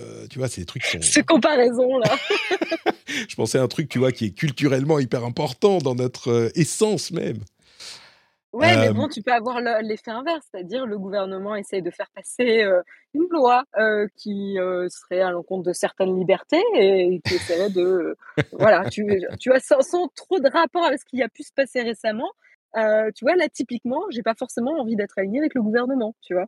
Euh, et donc, euh, tu as eu les deux camps, tu as eu des États qui étaient alignés, d'autres qui n'étaient absolument pas alignés. Et, en fait, tout ça, c'est lié aussi au, à cette, culture de la liberté, de défendre sa, propriété, etc., qui est fortement ancrée aux, aux États-Unis, quoi on a justement, écoute, je vais nous faire euh, un petit peu mentir, euh, mais en même temps, on va parler du Texas. Donc, euh, je ne sais pas si c'est vraiment, tu vois, ça fait partie des États-Unis. Hein. Ils sont, ils ont un pied, un pied dehors en permanence. Mais on reviendra à l'Europe dans une seconde. Euh, au Texas, il y a une loi qui a été passée il y a quelques semaines qui impose aux opérateurs de réseaux sociaux comme euh, Twitter, Facebook, etc., c'est ceux qui ont 50 millions d'utilisateurs ou plus, donc qui leur impose de ne pas réguler, de ne pas modérer les réseaux sociaux, mais du tout enfin, évidemment, euh, c'est un petit peu comme Elon Musk. C'est genre, oui, on fait les trucs pour les trucs qui sont pas légaux, euh, mais euh, sinon, il faut pas modérer pour des questions de d'orientation politique ou de localisation des utilisateurs ou ce genre de choses. En gros, c'est encore des conservateurs américains qui poursuivent ce fantasme qu'ils sont persécutés par les géants de la tech pour leurs opinions politiques, ce qui a été démontré comme étant faux à de nombreuses reprises par des recherches très sérieuses. Et en l'occurrence, c'est très préoccupant. Il y avait, il y a un procès qui est en cours euh, pour euh, pour euh, comment dire pour faire en sorte que la loi soit annulée. Et pendant ce procès, le, le, juge ou la juge avait décidé que c'était suspensif. Donc la loi ne devait pas être appliquée jusqu'à ce que le résultat du procès soit connu. Et une cour d'appel aux US a décidé que la loi devait être appliquée même pendant le procès. Ce qui est quand même euh, ironique parce que le procès est censé comprendre exactement et savoir si la chose est, acceptable et constitutionnelle et comprendre les aspects technologiques, les aspects techniques euh, de la demande. En l'occurrence, euh, la Cour d'appel semble ne pas très bien comprendre les aspects technologiques et a quand même décidé qu'elle devait être appliquée. Parce que la raison pour laquelle c'est vraiment problématique, c'est qu'une loi comme ça, a, des conséquences dramatiques sur le réseau. On en a déjà parlé, donc je ne vais pas repartir dans les détails, mais en l'occurrence, euh, n'importe quel citoyen américain peut faire un procès au réseau en question s'il a été modéré, donc si son contenu a été euh, altéré, enfin pas, la, la, visibilité de son contenu a été altérée. Et il ne précise pas exactement ce qu'on a le droit de modérer ou pas, ou plutôt ce qu'il dit, c'est que on n'a pas le droit de modérer quelqu'un sur la base de ses croyances euh, politiques, de ses orientations politiques. Ensuite, va interpréter qu'est-ce qui a été modéré pour une raison d'orientation politique ou pas, etc. Enfin, c'est euh, complètement anticonstitutionnel parce qu'une société privée a parfaitement le droit de gérer le contenu de sa société. Euh, ça pose des problèmes aussi, enfin le, contenu de son service, ça pose des problèmes aussi parce que euh, ça expose n'importe quel opérateur de forum ou de réseau qui, a, une grosse quantité d'utilisateurs à des procès importants s'il modère. Donc du coup, ils se disent, oh mais attends, du coup, je vais pas modérer mais ils ont aussi une obligation de modérer pour euh, faire. Euh, enfin, il y a des choses qu'il faut modérer. Enfin, c'est un petit peu la pire des solutions. Euh, on a de l'autre côté en Europe la Commission européenne qui a proposé d'obliger les grandes sociétés de la tech à scanner les contenus de leur messagerie, y compris leur messagerie privée, pour le sésame, c'est-à-dire le euh, contenu pornographique, pédopornographique en particulier, et pour le grooming. Je ne sais pas s'il y a un terme en français pour le grooming, mais euh, c'est euh, le fait de, pour des personnes un peu plus âgées, de d'entretenir des relations avec des adolescents dans le but peut-être d'obtenir bah, des photos ou même parfois des rencontres et même des relations à terme. Donc L'idée, évidemment, est euh, louable d'essayer d'éviter le, contenu pédopornographique et, et, ce genre de choses, mais vous vous souvenez que quand Apple avait proposé de faire ça de manière aussi respectueuse que possible de la vie privée, c'est-à-dire de scanner le contenu euh, en privé sur l'appareil et puis peut-être de prévenir les parents ou de signaler aux autorités quand c'était du contenu qui était connu avec une empreinte euh, digitale numérique, eh ben ils avaient été critiqués parce qu'à partir du moment où on introduit cette euh, technologie, ça veut dire qu'on peut scanner du contenu d'une autre nature que simplement la pédopornographie. Pour la pédopornographie, évidemment, personne ne sera contre, mais la technologie qui peut exister fait qu'on peut le faire pour d'autres choses et ça peut être utilisé pour des gouvernements euh, totalitaires, par exemple. En l'occurrence, ce que propose la Commission européenne brise complètement euh, le, chiffrement, le chiffrement de la enfin le chiffrement de point à point, et donc permet de fait une sorte d'espionnage sur, bah, il faut scanner tous les messages pour savoir où il y a de la pédopornographie, et donc tous les messages doivent être ouverts d'une manière ou d'une autre. On revient encore à ce, débat interminable. Quoi. Donc entre le Texas, qui veut qu'on ne modère rien, et l'Union européenne, qui veut qu'on espionne tout, euh, tu vois, je commence à me dire euh, peut-être que les Américains n'ont pas si tort dans leur histoire de se méfier du gouvernement. Je plaisante, hein, bien sûr, mais Non, mais c'est vrai que c'est difficile de trouver un juste milieu, hein, et clairement, on l'a pas on l'a on l'a pas trouvé, c'est quand même assez étonnant, euh bon, je je vais pas, euh, porter un jugement sur le Texas parce que bon, ils Oh, tu peux, tu peux. Si, tu peux. Vas-y. ils sont orientés d'une certaine manière et donc évidemment, ils ont ils ont cette impression d'être, d'être, invisibilisés par les par les réseaux sociaux etc. donc ils vont, en effet euh, lutter pour euh, n'avoir aucune modération, et, etc. Ce qui va évidemment être dramatique euh, pour certaines communautés, mais ça, rigueur, j'ai l'impression un petit peu. mais pour l'Union européenne, bah, je, suis, assez étonnée. c'est peut-être que j'avais un peu trop d'espoir ou de confiance mmh. en, l'Union européenne, mais je veux dire, comme tu l'as dit, c'est pas des conversations nouvelles sur si on a une porte d'entrée sur tous ces messages chiffrés, mmh. le chiffrement ne sert à rien. Euh, donc, je, je, et je comprends les risques que, que, ça, que ça engendre, évidemment. sur le contenu pédopornographique, sur lequel on est tous d'accord qu'on ne veut pas, qu'on voudrait modérer ça. mais le, problème, c'est tous les autres types de contenus aussi que ça rend accessible. Et notamment, bah, on peut parler du journalisme, des whistleblowers, etc., etc. Des lanceurs d'alerte. Voilà, je lance des exemples comme ça qui sont faciles, mais, mais ça représente aussi une menace, ce manque de chiffrement et ce manque d'invisibilité face au gouvernement, justement, pour le coup. ça pose un, risque ici aussi.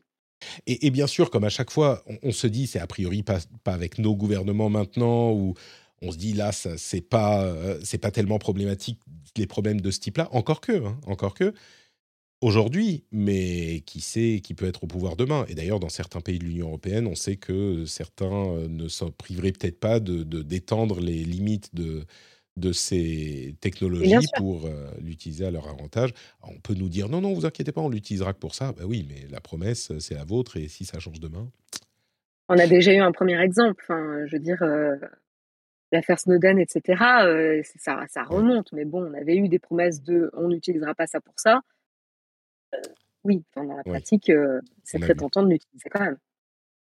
D'ailleurs, les promesses, Meta avait promis, enfin avait demandé à son oversight board un avis sur la gestion du contenu pendant la guerre en Ukraine, relatif à la guerre en Ukraine.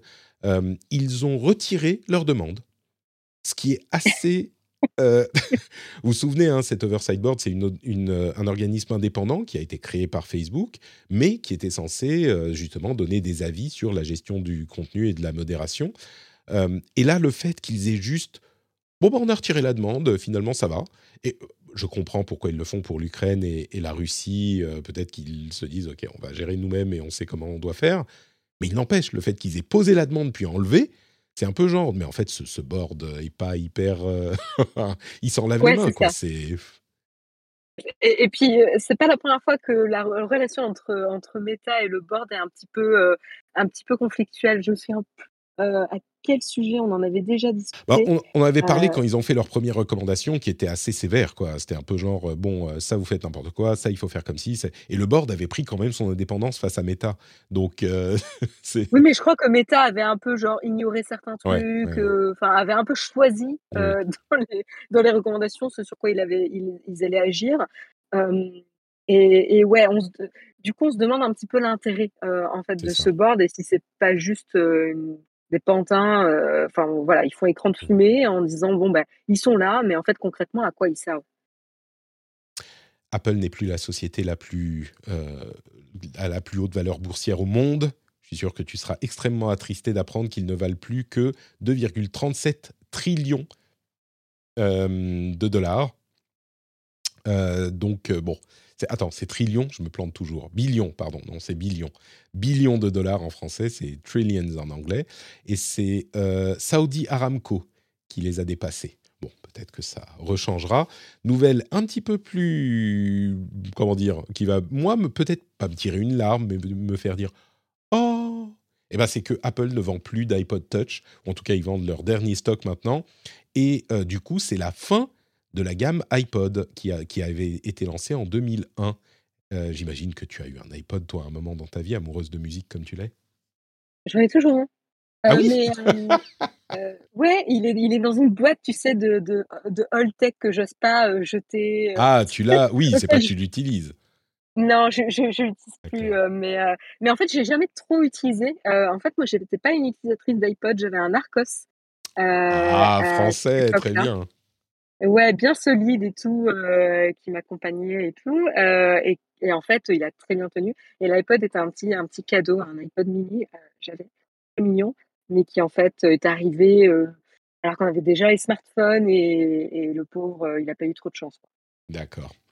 Bah moi, j'étais, j'ai commencé avec un iPod mini. C'était les premiers podcasts que j'écoutais sur mon iPod mini. Oh là là.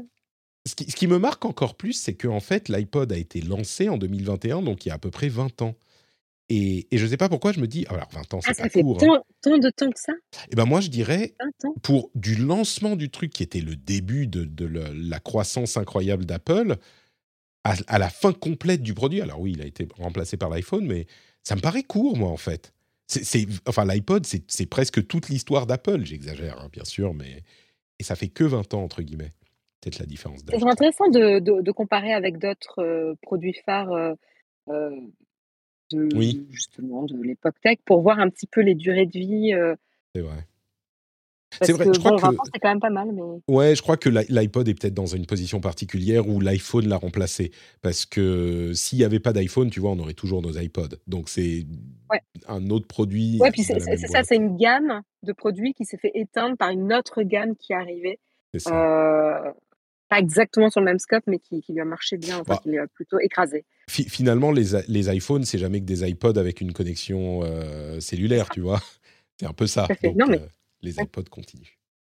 Et puis deux autres petites news que je voulais évoquer. Euh, Netflix serait en train d'étudier la possibilité d'avoir des émissions en live, euh, qui seraient des émissions euh, des unscripted, donc c'est des trucs, des, des, jeux ou des choses comme ça, ou des stand-up ou des trucs du genre, avec des votes. Pour des votes en live et là où c'est pas hyper incroyable pour une émission télé d'avoir des votes quand on pense à Netflix, c'est global. Tu peux imaginer des trucs avec des votes dans le monde entier euh, pour des émissions, ça pourrait être rigolo. Bon, c'est aussi peut-être Netflix qui essaye de d'étendre ces, différents types de produits proposés. Euh, et ils sont encore à l'état de recherche. Hein. C'est une rumeur, euh, c'est pas du tout que ça va arriver. Mais l'autre truc, c'est dans la catégorie streaming, Gaumont est en train de lancer un service de streaming pour des vieux films français en noir et blanc euh, il y a 200 films et ça coûte 5 euros par mois. La première réaction, c'est un peu. Euh, j'aime bien les tontons flingueurs, mais tu vois, 5 euros par mois pour pouvoir revoir les tontons flingueurs. Ah, mais il est disponible uniquement sur cette plateforme-là. Hein. Donc, si aimes vraiment, vraiment ce film, je suis Il y a peut-être des clients, hein. enfin, il y a sûrement des clients. La question, c'est combien mais ouais. 5 euros par mois, c'est 5 euros par mois, c'est cher quand même pour 200 films, non? Bah c'est ça, c'est ça. Alors c'est peut-être des classiques, euh, des classiques euh, qu'on ne peut pas éviter. J'ai pas l'impression qu'il y ait non plus, tu vois, sur les 200, c'est pas qu'ils sont tous euh, inévitables. je sais pas. Peut-être que c'est un point d'entrée, puis ils vont étendre le truc. Peut-être qu'ils se disent, bah même si on a 400 personnes, c'est toujours ça le prix, tu vois, en revenu. Je sais pas. Donc, tu, tu, tu me confirmes que tu ne vas pas t'abonner à, à, Comment il s'appelle? Gaumont, Gaumont Max, Gaumont Live, Gaumont Streaming euh... Absolument pas. Je, je suis, on est déjà abonné à bien trop de services de streaming. euh, donc, autant te dire que là, en mai 2022, euh, il va falloir nous, nous construire un cas euh, assez solide pour nous convaincre de souscrire à un autre service. On serait plutôt dans une démarche de bon, parmi tous ceux qu'on a, est-ce qu'il y en a qu'on peut, dont on peut se passer? Parce que là, on n'est pas très raisonnable pour pouvoir t'abonner à Gaumont Classique.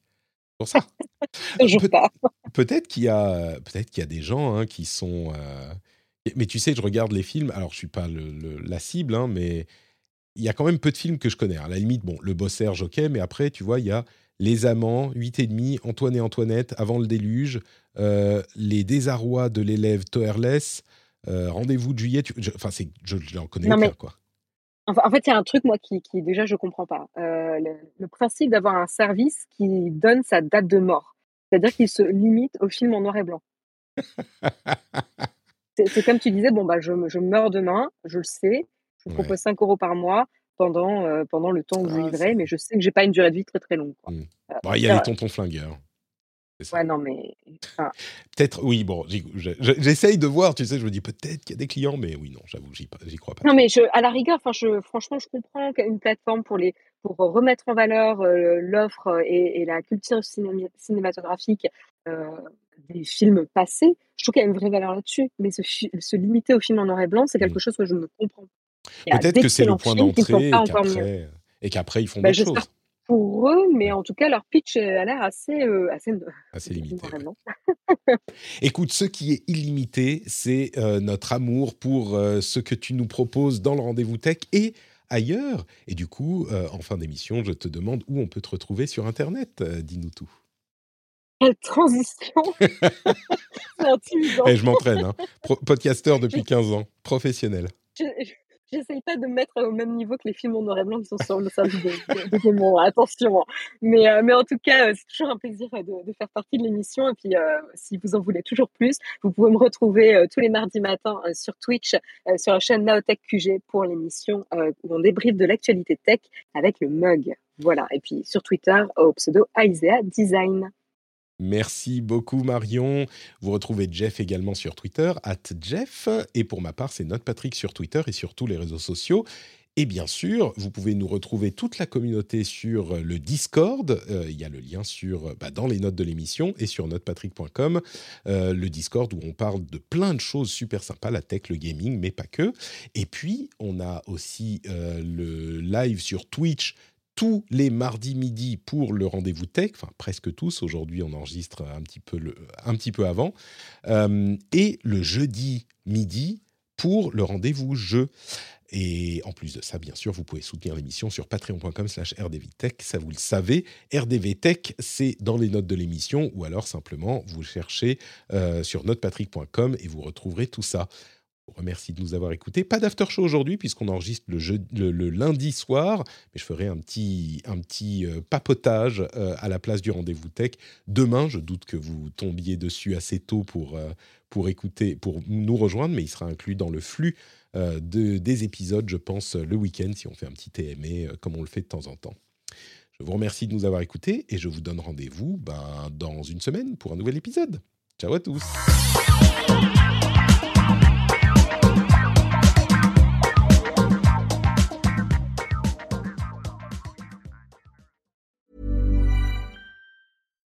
When you need mealtime inspiration, it's worth shopping Kroger, where you'll find over 30,000 mouthwatering choices that excite your inner foodie. And no matter what tasty choice you make, you'll enjoy our everyday low prices, plus extra ways to save, like digital coupons worth over $600 each week. You can also save up to $1 off per gallon at the pump with fuel points. More savings and more inspiring flavors make shopping Kroger worth it every time. Kroger, fresh for everyone. Fuel restrictions apply.